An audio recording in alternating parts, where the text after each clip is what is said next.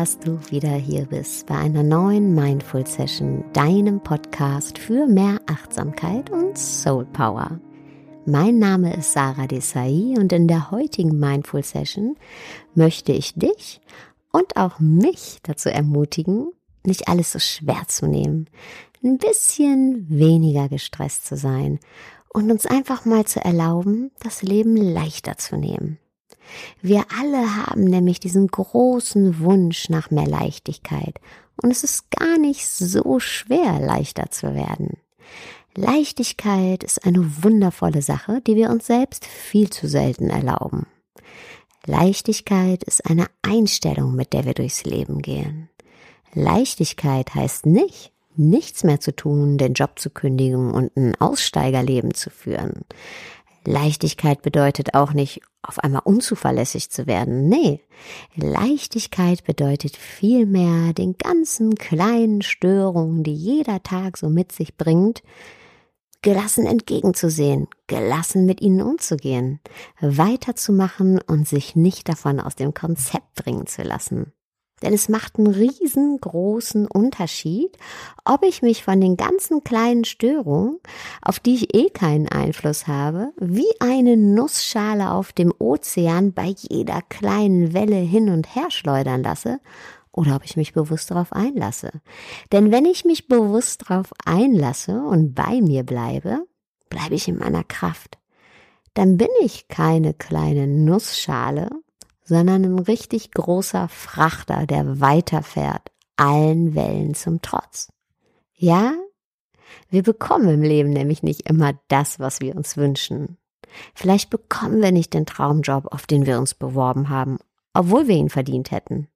Und vielleicht wird uns das Fahrrad geklaut und ja, it sucks. Aber was bringt es uns, wenn wir uns die ganze Zeit darüber aufregen.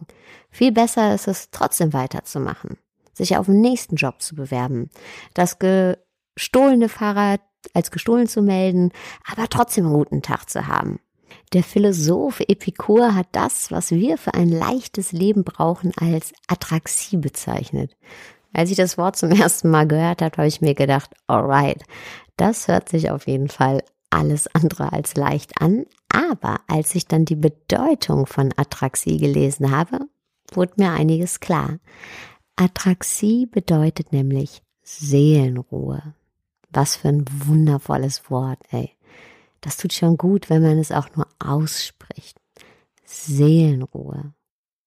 Und laut Epikur können wir nur glücklich sein, wenn wir genau diese Seelenruhe haben. Seelenruhe bedeutet, deine Seele ist auf deiner Seite. Du bist bei dir.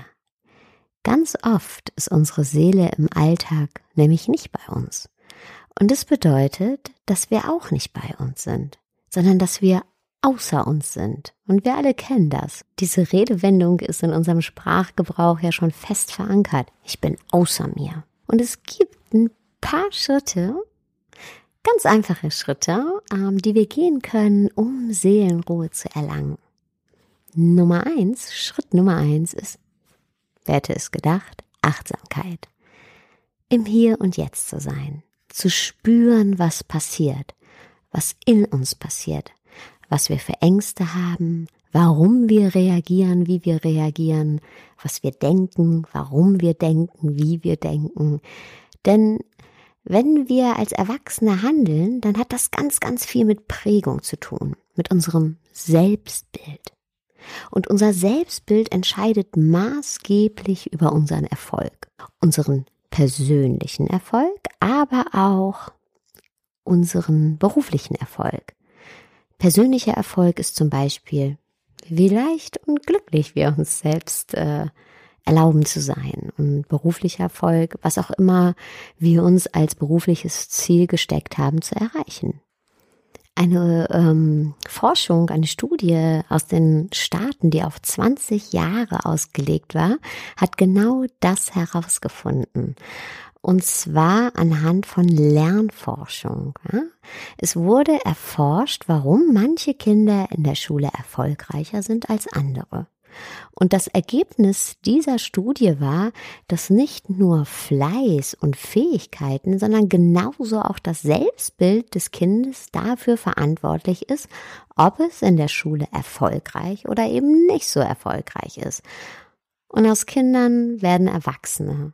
Und ja, ob wir dann erfolgreich durchs Leben gehen, ganz egal, wie wir Erfolg definieren, hängt dann auch als Erwachsener von unserem Selbstbild ab, das wir bereits als Kind von uns geformt haben. Und dieses Bild, dieses Selbstbild wird davon geprägt, was wir als Kind gesagt bekommen. Was bedeutet es zum Beispiel, wenn ein Kind zu hören bekommt, sei nicht so laut? Das bedeutet übersetzt, fall nicht auf, mach dich unsichtbar. Und jemand, der sich unsichtbar macht, egal ob als Kind oder als Erwachsener, der lässt sich eher hin und her schubsen von anderen Menschen und auch von Umständen. Der kommt schneller aus dem Gleichgewicht als jemand, der sich sichtbar macht, der zeigt, wofür er steht, der sich selbst zeigt. Und vor allem, der orientiert sich auch immer an anderen. Der Unsichtbare muss immer nach links und rechts schauen. Was machen denn die anderen gerade? Wie genau muss ich mich verhalten, um bloß nicht aufzufallen? Und das Resultat ist dann davon, dass wir hinterher alle etwas tun, was uns selbst eigentlich gar nicht gut tut. Ich kenne das auch sehr, sehr, sehr, sehr gut.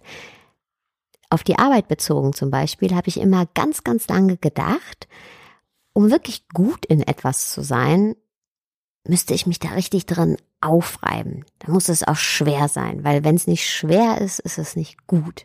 Es wäre zum Beispiel normal, dass ich Überstunden machen muss, wahnsinnig gestresst bin und wahnsinnig beschäftigt bin. Denn das sind die anderen ja auch. Und wenn ich das auf einmal nicht mehr bin, was denken denn dann die anderen von mir? Dann denken die, ich bin faul. Was für ein riesengroßer Quatsch. Lasst uns doch lieber denken, hey, wie kriegt denn die Person das hin, mit all ihrer Arbeit schon um 17 Uhr fertig zu sein? Das schaue ich mir mal an. Wie kriegt denn die Person das hin, trotz der ganzen Arbeit gut drauf zu sein? Weil ich wäre auch gern gut drauf und ich würde mich gerne auch nach der Arbeit noch mit Freunden treffen. Lasst uns voneinander lernen und unsere Skills abgucken, statt so ein sinnloses und vor allem destruktives Wetteifern zu veranstalten. Wenn du zum Beispiel in einem Büro arbeitest, dann kannst du deine Arbeitskollegen inspirieren, wenn du eine andere Haltung entwickelst zur Arbeit. Und wenn, ja, wenn du halt da nicht mitläufst in diesem ganzen Gestresstsein und auf einmal geht es nicht mehr darum, wessen Hamsterrad sich am schnellsten dreht, sondern wie wir die gleiche Arbeitsleistung, wie du die gleiche Arbeitsleistung und auch deine Kollegen die gleiche Arbeitsleistung mit mehr Gelassenheit und weniger hm, Verhagtheit und Verbissenheit hinkriegen. Und es schafft ein ganz, ganz, ganz anderes Arbeitsklima. Probier es einfach mal aus. Und der zweite Schritt für mehr Seelenruhe ist Wohlwollen. Wohlwollen anderen Menschen gegenüber. Weil ganz oft stressen wir uns total, weil jemand etwas gemacht hat oder nicht so gemacht hat, wie wir uns das vorstellen. Total egal, ob auf der Arbeit oder zu Hause. Und da können wir uns so drüber aufregen, immer und immer wieder. Kennst du das? Also ich kenne das ziemlich, ziemlich gut. Und ähm, ja, vielleicht macht einer deiner Kollegen seinen Job anders, als du deinen machst. Aber vielleicht hat das gar keine Konsequenzen auf deinen Arbeitsbereich oder auf das Ergebnis. Vielleicht macht auch dein Partner mit Sicherheit sogar macht dein Partner Dinge anders, als du die tun würdest. Also bei mir ist es auf jeden Fall so. Aber wir müssen einfach lernen, uns nicht mehr so darüber aufzuregen. Aufhören zu sagen, ja, aber du hast gesagt und du hast getan, sondern den anderen Menschen mit mehr Wohlwollen begegnen. Weil ganz oft, in den meisten Fällen, tun die anderen die Dinge, die sie tun und vor allem, wie sie die Dinge tun, nicht um uns zu ärgern, sondern weil sie einfach anders sind als wir. Und weil sie anders sind als wir, tun sie die Dinge eben auch anders als wir. Und das ist vollkommen okay. Denn trotzdem macht der Kollege wahrscheinlich einen guten Job und ist ein netter Kollege. Und trotzdem ist der Partner ein toller Partner, den du liebst und der dich liebt. Glaub mir, Wohlwollen macht das eigene Leben so viel einfacher. Ich muss da auf jeden Fall selbst auch noch mehr dran arbeiten und es mehr praktizieren. Schritt drei zur Seelenruhe ist Balance, Gleichgewicht. Nur arbeiten macht dich auf jeden Fall krank. Aber nur chillen macht dich wahrscheinlich auch nicht glücklich, sondern es ist die Balance, die dich glücklich macht. Ein Gleichgewicht, das richtige Maß finden. Das ist wie bei einem Muskel. Nur trainieren ist nicht gut. Der Muskel benötigt auch Entspannungsphasen, aber auch Anspannung, um sich aufzubauen. Also das Verhältnis von Anspannung und Entspannung ist hier entscheidend. Und auf jeden Fall in allem, was du tust, gönn dir Ich-Zeit. Ich-Zeit ist Zeit, in der du dich entfalten kannst. Ich-Zeit ist Zeit, in der du Dinge tust, die dir gut tun. Bitte nicht verwechseln mit Selbstoptimierung, noch mehr Sport, noch mehr Detox-Yoga, sondern das Praktizieren von, oder überhaupt kein Praktizieren, sondern einfach nur Selbstakzeptanz. Loslassen, uns selbst akzeptieren, genau so wie wir sind. Und uns genau so sein zu lassen. Schritt 4 zu mehr Seelenruhe ist Geduld. Es kann nicht immer so laufen, wie wir uns das wünschen. Es wird einfach nicht passieren. Und es ist auch vollkommen okay und überhaupt nicht schlimm, wenn wir das einmal akzeptiert haben und uns in Geduld üben. Und beim nächsten Mal, wenn was nicht so läuft, wie du dir das vorstellst, dann versucht es doch einfach mal, also diesen Vorfall in Relation zu setzen, the bigger picture zu sehen. Wie wichtig ist das, was gerade passiert ist oder eben nicht passiert ist, auf dein ganzes Leben gesehen. Mein Lieblingsbeispiel ähm, ist hier immer das Sitzenbleiben. Sitzenbleiben war zu meiner Schulzeit immer das, wow, das Schlimmste, was jemandem passieren kann. Und ähm, ich fand es total toll, als die Mutter von einer Freundin mir mal gesagt hat, ach, Sitzenbleiben ist überhaupt nicht so schlimm. Was ist schon ein Jahr auf ein ganzes Leben gesehen? Das ist überhaupt nichts. Und klar muss man irgendwie gucken, dass man, wie kann man dem Kind helfen, dass es mitkommt im Unterricht, damit es auch Spaß hat. Aber es ist überhaupt nicht tragisch, wenn mein Kind sitzen bleibt. Aufs Leben gesehen macht das überhaupt keinen Unterschied. Das ist bis heute hängen geblieben bei mir. Und wenn das nicht hilft, dann frag dich einfach mal, wie wichtig ist das, was gerade passiert oder auch eben nicht passiert, wenn ich mir vor Augen rufe, dass ich nicht ewig leben werde? Will ich meine Lebenszeit damit verschwenden, mich jetzt Stunden, Tage, Monate lang daran aufzureiben? Sicher nicht. Schritt 5 zu mehr Seelenruhe ist Präsenz. Sei da, wo du jetzt gerade bist. Denn ganz oft preschen unsere Gedanken nach vorne. Und wenn sie das tun, machen sie eins besonders gerne, sich Sorgen machen. Ganz oft machen wir uns schon Sorgen, bevor wir überhaupt den ersten Schritt gehen. Aber zum Glück tritt ein Großteil dieser Sorgen niemals ein. ist alles nur in unserem Kopf. Warum also unsere Zeit damit verschwenden, darüber nachzudenken? und auch dieses Gefühl, dieses negative Gefühl in uns hervorzurufen. Und selbst wenn dann mal was Negatives eintritt, dann geh über die Brücke, wenn du davor stehst. You cross that bridge when you get there. Schritt 6 zu mehr Seelenruhe ist Hingabe. Wenn du etwas tust, tu es mit Hingabe. Und denk nicht immer, dass du jetzt eigentlich lieber was anderes tun würdest. Und ich weiß, das ist nicht immer so einfach, weil wir haben so viel tolle Möglichkeiten.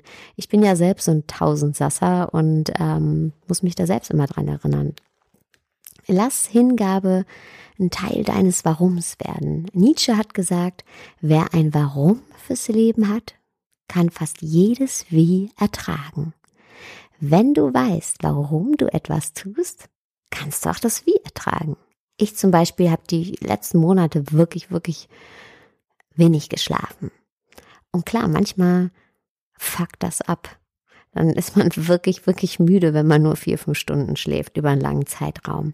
Aber ich habe mich dann immer wieder daran erinnert, warum ich so wenig schlafe weil ich mir gerade die Mindful Sessions aufbaue, weil es ein Herzensprojekt ist, weil ich den Podcast vorbereite, die Seminare vorbereite, die Vorträge vorbereite, weil ich aber auch gleichzeitig noch ein Unternehmen zu führen habe und weil ich gleichzeitig auch Zeit mit meiner Familie verbringen will. Und dann wird mir immer ziemlich schnell klar, hey Sarah, es ist okay, dass du gerade müde bist. Denn du machst alles mit Hingabe und ähm, ja, im Auftrag deines Warums. Und Schritt sieben zu mehr Seelenruhe, ein ganz, ganz wichtiger Schritt, ist Mut. Mut zu machen, Mut zu scheitern, einfach mutig sein, immer wieder Anlauf nehmen. Lieber einen Ups als ein hätte ich mal. Du musst vor nichts Angst haben. Du weißt nicht, wie es werden wird, wenn du dich traust. Aber du wirst es rausfinden, wenn du dich traust. Und dann geht es auch eigentlich nur noch darum, wie du dann darauf reagierst. Und dass du in deiner Kraft bleibst. Und das kannst du nur, wenn du dich zeigst, wenn du mutig bist, wenn du dich immer wieder ausprobierst, wenn du dir selbst eine Stimme gibst. Und bitte, bitte, bitte, nimm es nicht so schwer, wenn es mal nicht so glatt läuft, wie du es dir gern gewünscht hättest. Weil es geht nicht ums Ankommen oder ums Ziel, sondern ums Ausprobieren, ums Werden. Und das kann man wunderschön praktizieren mit mehr Leichtigkeit.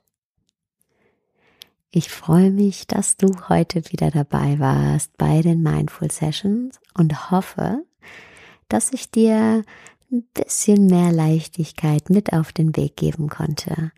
Und wenn du Lust hast auf noch mehr Input, dann registriere dich für meinen Newsletter auf www.saradesai.de. Ist jetzt auch ganz wichtig, alles angepasst an die neue Datenschutzverordnung, kann also nichts schiefgehen. Und es gibt noch was Neues. Ich bin mega happy, dass ich es endlich announcen darf. Mindful Mornings, mein drei Wochen Online-Programm. Wir treffen uns vom 11.06. bis 29.06. Montag bis Freitag täglich von 8 bis 8.25 Uhr für Meditation, Movement und Soul Power.